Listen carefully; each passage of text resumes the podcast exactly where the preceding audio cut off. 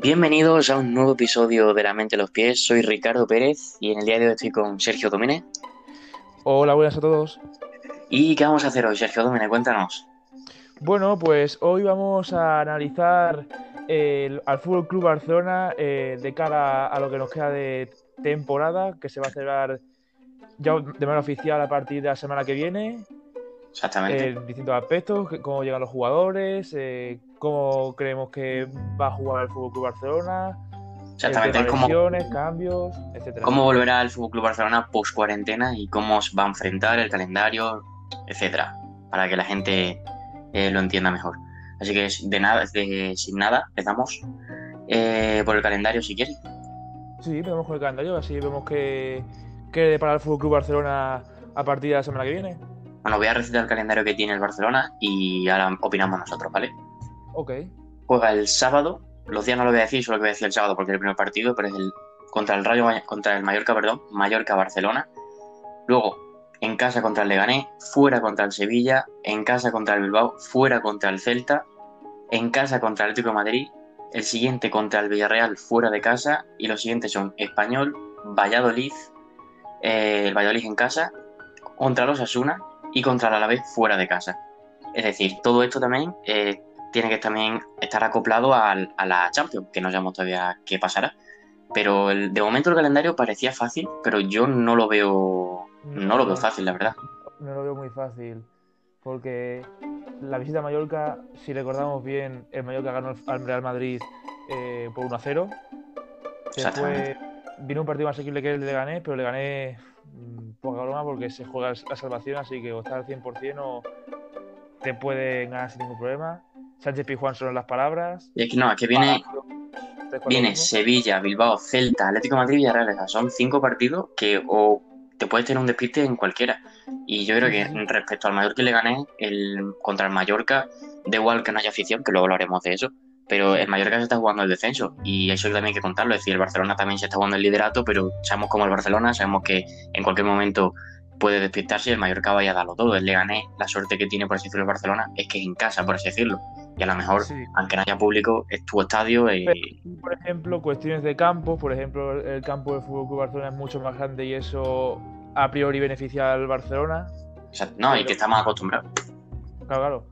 Pero por ejemplo, si te fijas en el calendario, la gran mayoría, yo creo que salvo Alavés y Osasuna, eh, todos o se están jugando cosas como entrar en Europa o la salvación.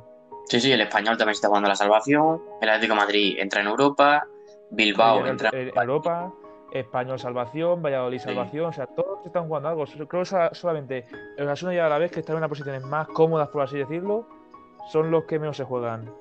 Sí, yo, yo opino igual. Te voy a formular una pregunta y es si piensas que con este calendario, en este caso el Fútbol Club Barcelona, em, sale beneficiado o perjudicado por el, por el hecho en el que tiene que ir a Celta, o sea, a Vigo, tiene que ir a Villarreal, eh, tiene que ir a Sevilla, pero no va a haber afición. ¿Crees que eso le beneficia o que va a dar igual? Basándome en los partidos que estoy viendo de Bundesliga, yo creo que el hecho de jugar sin público eh, beneficia al Barcelona en este caso, pues a todos los equipos grandes, porque mm, al final uno de los grandes incentivos de los equipos en casa es la afición, sentir el calor de tu afición, que, es, que se llama el jugador 12. Sí. Entonces yo creo que la pérdida de ese jugador 12 mm, puede afectar a más de un equipo, como puede ser, por ejemplo, mirando aquí al Sevilla. El Sevilla es- conocidísimo porque achuchan muchísimo en casa. Vigo tres cuartos de lo mismo. Mm, Son Yo- equipos que viven mucho con su afición y yo creo que el, el hecho de perderla mm, puede costarle más de un disgusto. En mi opinión, el- los que más van a sufrir respecto al calendario que hemos dicho ahora de Barcelona, creo que pueden ser a lo mejor Valladolid, eh, equipos como Valladolid, Villarreal a la vez, pero por el simple hecho de que son equipos, por así decirlo, modestos y que necesitan siempre ese empujón de la afición. Es verdad que el Sevilla eh, tiene una afición espectacular y siempre le da un empujón, pero el Sevilla, Bilbao, Atlético Madrid, Celta de Vigo son Sí, es equipos un equipo más, por decirlo, mm, desde el respeto, de un corte más alto. Exactamente, el Villarreal también tiene un corte más alto, pero es verdad que esta temporada, al igual que el Celta de Vigo, no es que estén haciendo una temporada muy buena, pero sí que son equipos que necesitan siempre un empujón, pero como el Sevilla y el Bilbao a lo mejor pues tienen calidad suficiente como para abordar cualquier, cualquier claro. partido. De hecho, un gran ejemplo, volviendo a la Bundesliga, es el Unión de Berlín. El Unión de Berlín es un equipo que en casa achucha muchísimo Y de hecho no, hay más nada más que ver que el primer partido jugaron contra el Bayern de Múnich en casa y el hecho de no tener afición, pues yo vi a un Unión Berlín valiente, pero como que le faltaba ese plus que te podía dar la afición y al final el Bayern pues ganó, mm, por así decirlo, por dinámica, por... Sí, pues porque tiene, mejores, tiene más calidad, tiene mejores jugadores y... Claro. Bueno, vamos a hablar ahora, si quieres, de, los, de los jugadores, porque vamos a ver cómo crees que van a venir los jugadores. Y una de, de las noticias más esperanzadoras y que es positivo para el club es la vuelta de Luis Suárez. Luis Suárez también ha sido ya dado de alta de su lesión en el menisco. ¿Crees que será titular, por así decirlo, eh, cuando, cuando vuelva? No es que lo crea, yo creo, que debe ser titular. Nunca pensé que iba a echar tanto menos a Luis Suárez, porque lo ves en el campo y puede tener partidos malos en los que no es capaz de un pase, no huele un gol, mm, partidos en los que dices, por favor, cambiarlo, pero tras la lesión eh, te das cuenta de lo importante que ha sido para el Fútbol Barcelona Luis Suárez porque es un tío que por sus características fija centrales, lucha contra ellos, se asocia bien con Messi, muy importante ese apartado. Da unas intangibles al Fútbol Club Barcelona que, viendo los atacantes que tiene ahora mismo el club, pues no te los puede dar ningún otro jugador. Entonces yo creo que Luis Suárez, para mí ahora mismo, eh, debe ser titular en el Fútbol Club Barcelona. Sí, yo, yo como culé también pienso lo mismo. La duda que tengo es si a lo mejor debe ser titular, titular el primer partido, a lo mejor darle un poco de rodaje, es decir, salir en minutos 60 o cosas de ese estilo, porque sí es verdad que a lo mejor viene de una lesión de, bastantes meses, cuatro o cinco meses, no sé si era, y que también viene de, también de un parón, por decirlo, que para él no ha sido parón porque era recuperación total, pero sí, es verdad que para no haber recaída. De todas maneras, me parece muy buena porque yo creo que va a tener mucho hambre y yo lo decía el otro día con unos amigos y también te lo decía a ti, que los jugadores que ahora mismo son de ese tipo, Martin Brewey, eh, Ansu Fati, que salen siempre a comerse el, balón, a, jugar bien, y con mucha actitud yo creo que son los que necesita el Barcelona porque después de la vuelta de, dos meses sin jugar, sin afición, ese extra de motivación, yo creo que esos, jugadores son los que deberían jugar principalmente como titulares. No estoy diciendo que Martín Brewey sea titular, pero que para dar 270 de revulsivo con las ganas que tiene, yo creo que para cualquier equipo, pero en especial en el Barça, yo creo que es bastante bueno. Esa actitud post cuarentena, pues vamos a ver cómo se juega, los equipos, los dos, ambos, tanto Mallorca como el Barcelona, estarán al principio un poco pues nervioso en el sentido de lesiones, nervioso en el sentido de tantos meses, la forma física, etcétera. Pero bueno, veremos a ver cómo, cómo va todo. Sí, además la idea de Luis Suárez empezar de banquillo mm, no me desagrada porque ha habido más de un partido en el que Luis Suárez ha ingresado en el campo. Eh, en el minuto 60, por ejemplo, se viene a la cabeza el partido contra Valencia, donde lo primero que hizo fue marcar un gol. Entonces, pues. Marcó dos goles, de hecho. No, no deja de ser una, buena idea el hecho de que poco a poco meta a Luis Suárez, ya que el que, por así decirlo, menos dinámica de juego tiene, ya que ha tenido un parón mayor que el resto. Exactamente. Respecto a Braithwaite, pues también se ha dicho que Braithwaite ha venido en muy buena forma y, sobre todo por las redes sociales, por lo que se ha podido ver, Braithwaite ha querido dar el sentimiento de que quiere comerse el mundo y demostrar que vale para el Fútbol Club Barcelona. Entonces, yo creo que ese tipo de actitudes eh, le pueden venir bien de cara a la post-cuarentena, ya que mm, si viene en buena forma física y con ganas de correr, pues ahora mismo mm, olvidémonos de querer imponernos eh, querer jugar al toque como el P, Barça de P, obviamente, sino ahora mismo es físico. El que esté mejor físicamente es posiblemente se lleve los partidos, más allá de las individualidades. Sí, también decía el otro día en la Bundesliga un chico de Twitter eh, que también se están imponiendo en los jugadores técnicos, es decir, tipos como Haver, Brand, eh, son los que más visto, por así decirlo. Eh, mm, se ve la calidad que tienen ahora, pero porque los rivales no están físicamente tan bien como para lo mejor para aguantarle esa técnica. Es decir, ellos que nunca han, mm, por así decirlo, destacado en el físico, ahora se ve muchísimo la calidad que tienen, pero porque los demás jugadores también no es que estén. Porque están más nivel, han bajado, efectivamente. Y ¿Qué jugadores crees, por así decirlo, que también van a ser beneficiados aparte de Luis Suárez? Yo creo que uno de ellos eh, puede ser también Jordi Alba, que llevaba mm, no llevaba una buena forma este último año y también ha tenido creo que dos lesiones si no recuerdo mal. Eh, se lesionó la primera vez, volvió, jugó creo que dos, tres partidos tocados y volvió otra vez a recaer. Creo que para mí, en mi opinión, también le puede venir bien esta cuarentena para prepararse y para también tener un cambio de mentalidad y al igual con un Titi y un Titi Dembélé. Pasa que estos dos últimos mm, lo veo un poquito complicado porque Dembélé, si no me equivoco, sigue lesionado y un Titi sigue también con molestia. De hecho, el primer entrenamiento se lesionó, creo. Sí, es verdad. De hecho, te iba a decir el nombre de un tití porque ahora que todos han bajado físicamente, o por, motivos obvios, eh, mi gran incógnita es cómo verá un tití. Porque si recordamos los últimos partidos contra el Nápoles y contra el, y contra el Madrid, no estuvo lo fino que habríamos deseado, pero ahora después de este parón mm, podría tener una nueva oportunidad para demostrar de que tiene que dar el puesto al inglés. Si no, yo creo que el inglés no va a haber ningún problema en que responda. De hecho, ya ha respondido toda la temporada. Así que yo creo que ahora mismo la pelota está en el tejado de un Titi.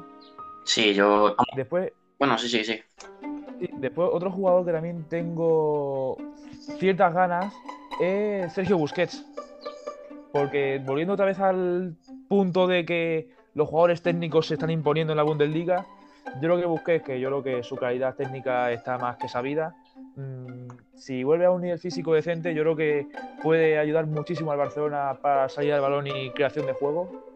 Y yo creo que si lo consigue, mm, puede ser una pieza muy importante en este tramo final de temporada. Sí, yo creo que lo más importante y lo que nos están dejando ver en redes, en, entrevistas que están dejando sobre todo Messi, eh, también Busquets, etcétera, es el hecho de que vuelven con, con un lavado de mente o sea, según ellos, digo según, porque luego, claro, luego a lo mejor en el, en el, en el acto no pasa nada de eso. Pero según Messi tiene muchísimas ganas de volver, eh, le ha venido bien pues, para, para cambiarse esa mentalidad de, de, no puedo, cuando realmente puedes, pero que tu mente ya no puede más. Eh, muchas críticas por parte de la prensa, un cambio de entrenador, el entrenador tampoco em, al principio como que no congeniaba esa idea de los tres defensas, luego mucha posesión, a lo mejor no querían tanto los jugadores o no creían que era la idónea para ganar. Y yo creo que a lo mejor al Barcelona, para mí yo creo que es el equipo, eh, junto con el Real Madrid en este caso, que son los dos grandes que están pasando momentos muy malos, creo que les ha venido muy bien este varón.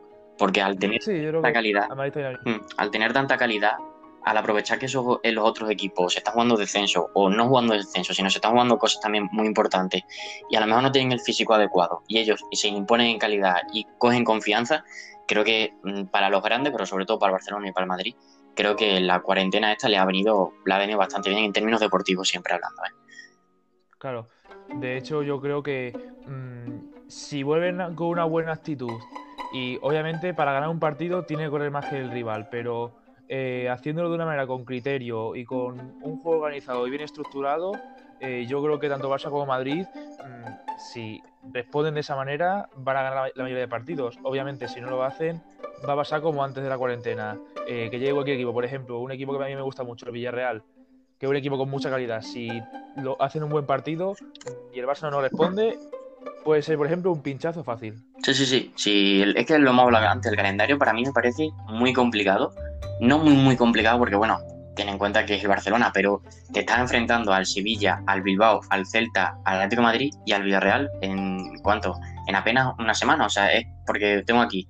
Juega el Mallorca el sábado, luego juega dos días después contra el, contra el Leganés el martes pero luego tiene contra el Sevilla el día 21, es decir, luego del 21 tienes al 22, es decir, que tienes tres días de descanso y luego tienes cuatro días, es decir, que no es lo típico que dice, bueno, pues juegas el sábado y luego la semana siguiente juegas otra vez el sábado y tiene más tiempo de preparación. Es decir, que son, eh, yo creo que son partidos con mucho mucho nivel tanto físico como, como técnico, es decir, no son partidos que te tengas que enfrentar a gente modesta de la tabla de abajo, sino que son equipos que se están jugando, como has dicho tú antes, Europa y se están jugando pues también eh, dar una buena impresión a su afición. De hecho, otra cosa que observo es que al haber tan poco intervalo de tiempo entre partido y partido, por ejemplo, eh, del Sevilla al Bilbao, que son dos partidos complicados, juegas el domingo en Sevilla y el miércoles estás ya en casa jugando contra el Bilbao. Bueno, contra el Atleti, que le prefieren que llamen Atleti Bilbao. Eh, el domingo terminas el partido y vuelves a, a Barcelona. O sea, ya, ya solamente tienes un entrenamiento o dos para preparar el partido. ¿Qué quiero decir con esto? Que apenas va a haber preparación de partidos. Tienes que ir con lo que tú sabes hacer. No puedes hacer partido basándote en a quién te enfrentas porque no tienes tiempo. No son esos casos, por ejemplo, eh, un, yo que sé, un Eibar que tiene una semana de descanso porque eh, X equipo de Champions ha tenido partido de Liga Europea y tiene más, más tiempo, una semanita para preparar el partido bien e intentar hincar el diente. No, no, aquí es, terminas el partido, viajas a donde toque viajar un entrenamiento o dos y ya tienes el partido. Tienes que ir con lo que tú sabes hacer o si, te basas en jugar la X equipo, dependiendo de quién sea, mm, vas a tener más de un problema. Sí, yo creo que ya lo lanzamos con, con lo de Setien, que íbamos a hablar también de él. También veremos a ver cómo, cómo llega Setien. No cómo llega Setien y, y sino en el sentido de si han cambiado en esta cuarentena, según ellos estaban viendo muchísimo fútbol, estaban analizando también a muchísimos equipos de la liga, pues para también, eh, al, como has dicho tú, al no tener tanto tiempo para entrenar, si es verdad que a lo mejor han tenido mucho tiempo para analizar equipos y, y, y pues para intentar eh, hacer en un entrenamiento lo que tienen que hacer en una semana, por así decirlo, más a Claro. su modo. Y yo creo que mm, va a ser también yo para, va a ser beneficioso para el equipo entero, pero también para Setién, en el sentido de que al- ha tenido dos meses para ver lo que tiene, porque ya recordamos que llegó eh, en a, media- a media- a mitad de temporada, con el equipo como estaba, eh, llegó de mala manera, por así decirlo. Yo creo que ha tenido dos meses para decir, oye, tengo estos jugadores, tengo estos recursos, voy a ver cómo lo puedo aplicar a- al equipo que tengo, es decir, que a lo que yo quiero que, a lo que quiero que mis jugadores den. Entonces, veremos a ver. Eh, te voy a preguntar sobre una frase que has dicho, eh, que dijo que los cinco cambios, para que no lo sepa aquí en España, son cinco cambios eh, en esta, después de esta cuarentena, porque el hecho de, como hemos dicho antes, jugar eh, dos días eh, y tener un día de descanso, es decir, que jugar y dos días y jugar y dos días, eh, cansa muchísimo, obviamente, y tenemos cinco cambios, al igual que creo que en la Bundesliga también. ¿Cómo crees? Sí, la Bundesliga también tiene Sí. eso. Eh, Setién dijo que era mm, se perjudica, por así decirlo, perjudica al equipo y no es beneficioso. ¿Cómo interpretas tú esas palabras? Yo sinceramente no estoy de acuerdo. Básicamente, por ejemplo, vamos a ver al primer partido, Mallorca. Mallorca tiene una plantilla también igual de corta del Fútbol Club Barcelona. De hecho, mm, yo creo que es lo más predecible que puedes tener, en plan, de hacer una alineación con el Mallorca es muy predecible porque son este, este y este. No va a haber ningún tipo de varia- de variación, puede que una o dos, pero van a ser siempre los 14, 15 mismos jugadores. No es como el Fútbol Club Barcelona que lesiones aparte, tiene una plantilla medianamente larga y con varias variaciones. Por ejemplo, puedes en la lateral derecho puedes poner a Semedo y a Sergio Roberto. Mm. Mm, Tienes un medio campo variadito con jugadores como Busquets, Vidal, Rakitic, Artur, Frenkie de Jong. Mm, En la delantera igual, también tienes 5 o 6 jugadores. O sea, puedes hacer varias alineaciones. Y eso pasa lo mismo con los cambios. Eh, tú puedes meter en un par en- de cambios en la segunda parte perfectamente, pues yo qué sé, Rakitic, Vidal, Ansu Fati, Braithwaite y un defensa, por ejemplo, si quieres reforzar la, la zaga defensiva. Y creo que todos los jugadores eh, pueden aportar sin ningún problema, ya que son jugadores de un primer nivel, están en un Club Barcelona, por eso no estoy de acuerdo con Quique Setién. Yo, Yo creo que Hmm. Ayuda a los grandes. sí, yo, yo creo también. Ayuda a los grandes, en este caso estamos hablando de Fútbol Club Barcelona porque somos culés y, y yo también pienso igual que tú. Yo creo que lo de los cinco cambios beneficia al equipo que no que más plantilla tiene, sino que tiene más calidad en la plantilla porque el Mallorca, es un- no vamos a decir ahora que el Mallorca son todos malos, pero a lo mejor el Mallorca te saca de suplentes, tiene a lo mejor a un juvenil. No te digo que ahora lo tenga de verdad, pero un- eh, por así decirlo, eh, una manera de hablar. Pero a lo mejor te saca un jugador que no quería sacar o que no ha jugado ni tres partidos en liga, pero que lo tiene siempre ahí de reserva por si se lesiona el portero, por ejemplo. Es- Ese tipo de jugadores que siempre juegan pues en casos excepcionales. En cambio, el Barcelona pues le das la opción de cinco cambios, que con cinco cambios puedes cambiar, es casi la mitad de un equipo. Si no contamos al portero, es la mitad de un equipo. Es que puedes cambiar perfectamente tanto en línea defensiva, como has dicho tú, es decir, que puedes cambiar dos jugadores por línea defensiva, dos en, en medio y uno en ataque. Y te cambia el partido por completo, porque no es lo mismo sacar tres jugadores frescos que sacar cinco que te pueden correr, que a lo mejor los partidos eh, ya no es un toma y daca, sino a lo mejor están más controlados porque están más frescos, ¿sabes? No están más cansados, a lo mejor las líneas ya no están tan abiertas y eso también se tiene que saber y yo creo que ahí a lo mejor Setien está dando a lo mejor un poquillo de farol de que no les beneficia, pero yo creo que realmente sí les tiene que beneficiar porque siempre te, pasa, por lo menos a mí, que ves un partido y dices, madre mía, va a sacar ahora este y ya no puede sacar al otro. O cuando dice, saca a lo mejor a, Arturo Vidal, saca a Brewe y saca a un defensa, saca a Semedo, imagínate, va a ser Roberto y se queda Sí, Eh, Claro, eso. pues se queda Brasway en el banquillo y dices, coño, pues Brasway puede eh, ser bueno para los minutos finales, pues le tienes la opción de darla. Yo creo que yo creo que los cinco cambios es bueno, pero beneficia más a los equipos que no que tengan mm, una plantilla más amplia, más amplia, perdón, sino con más calidad, jugadores que tengan en el vestuario o en el banquillo de, de más calidad. Claro, estoy viendo aquí, por ejemplo, la plantilla del Mallorca. Budimir, que sabemos que es titular indiscutible. Eh, Cucho también creo que suele jugar. Pero, por ejemplo, a Don Prats, yo tengo docencia de él y apenas ha jugado. Mm, Por ejemplo, ya es un jugador que apenas ha jugado, pues a lo mejor se encuentra con muchos minutos, pero sin embargo no tiene, no ha tenido, que yo sepa, no ha tenido apenas experiencia en esta temporada. No, Pasa lo mismo con el mediocampo. Eh, tenemos aquí a Lago Junior, tenemos a Baba, Dani Rodríguez, Salva Sevilla. También tenemos por aquí a, a Cubo, que me puede de media punta, pero también juega por la banda derecha. Pero, por ejemplo, jugadores como Ki, el coreano que, el surcoreano que jugó en el Newcastle, creo que no ha jugado. Salibur tampoco ha jugado nada. Es que se lesionó. Salibur creo que por aquí... Sí, creo que estaba lesionado, pero no ha jugado apenas. Alex Febas sí ha jugado bastante, pero lo que te digo, mm, los que te he dicho son siempre, o casi siempre, titulares indiscutibles. Sí, exactamente. No sé, sí, está claro que, el equipo grande va a salir beneficiado. El equipo grande en el sentido que este Barcelona Mallorca, a lo mejor en un partido más igualado como un Mallorca Leganés, pues los dos están igual, básicamente. Pero no sé. Si quieres aportar alguna cosilla más o si quieres vamos terminando. Bueno, sí, yo quería hablar sobre, sobre todo también. Eh, hemos hablado de jugar sin público, hemos hablado de. sería así un poco con el tema de los cambios. Mm. Yo creo que. Así que se me ocurre algo más. Sí, a ver, le hemos hablado básicamente. ¿Cómo creemos que puede influir el tema de lesiones? Si creemos que va a haber muchas lesiones. Sí, yo creo que también. A ver, en la Bundesliga creo que la primera jornada hubo ocho lesionados. Eh, creo que dos o tres fueron por problemas musculares. Y el Barcelona. Rodrigo fue uno de ellos, si mal no recuerdo. El Barcelona, problemas musculares ha tenido bastante. Jordi Alba, problemas musculares. Eh, un Titi, problemas musculares. Dembélé, problemas musculares.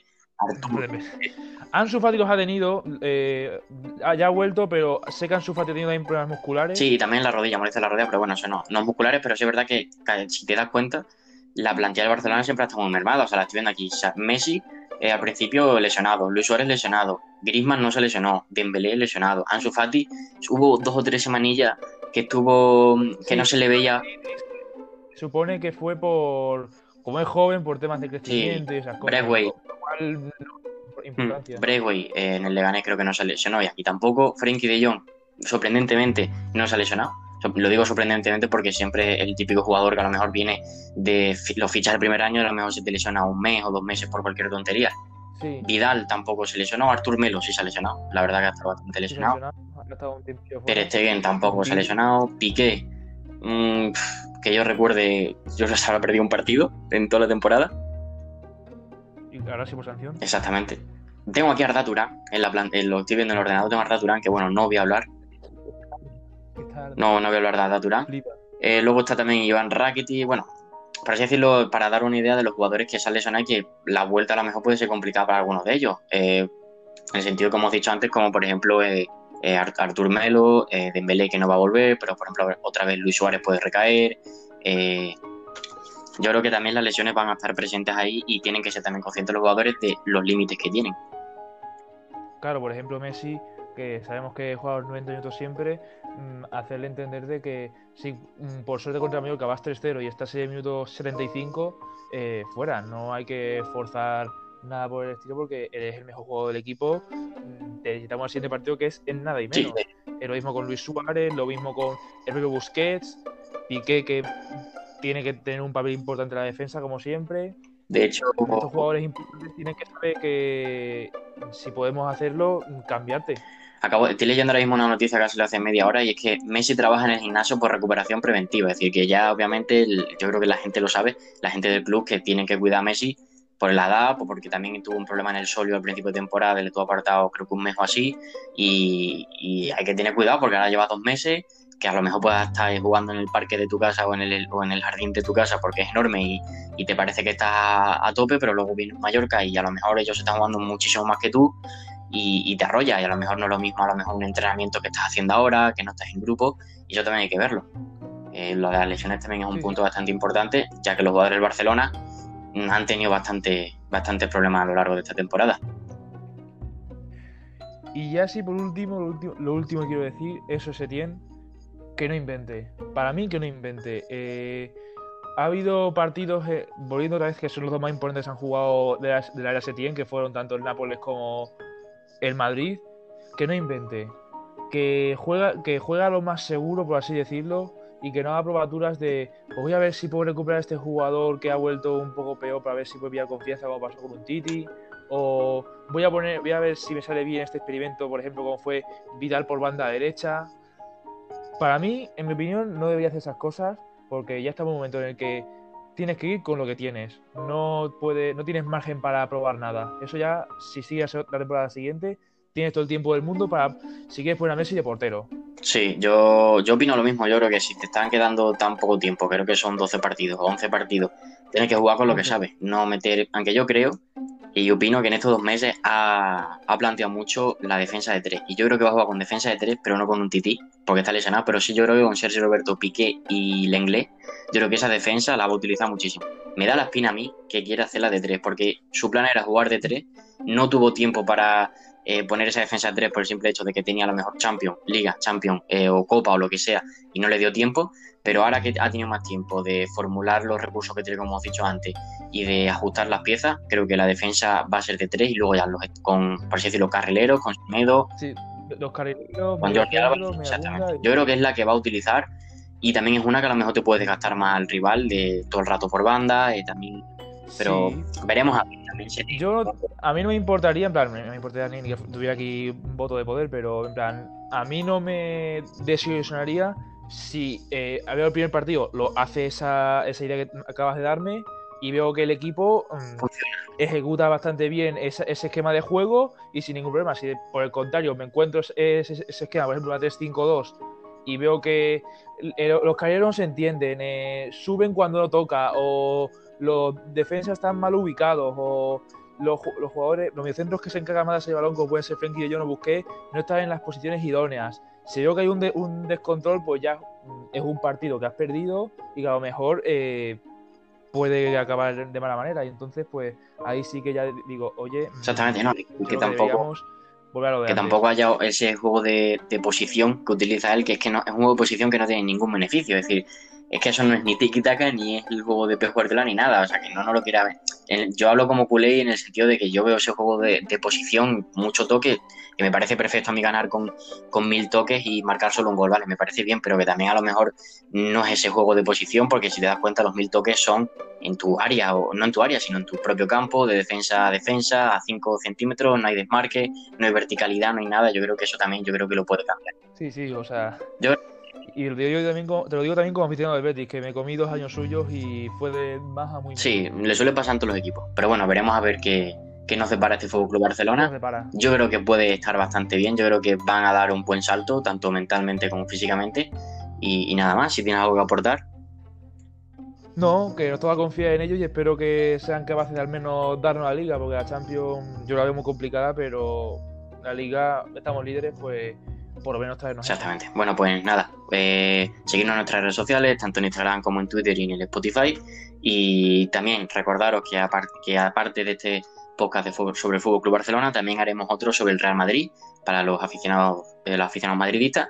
Y también, si os gusta mucho esta idea, eh, haremos uno en global sobre los equipos de, media tabla. No un, un, podcast por cada uno, sino un equipo, o sea, un podcast hablando sobre los equipos de media tabla, barra, barra descenso, que se estén jugando también eh, sus habichuelas. Así que nada, eh, un abrazo y adiós.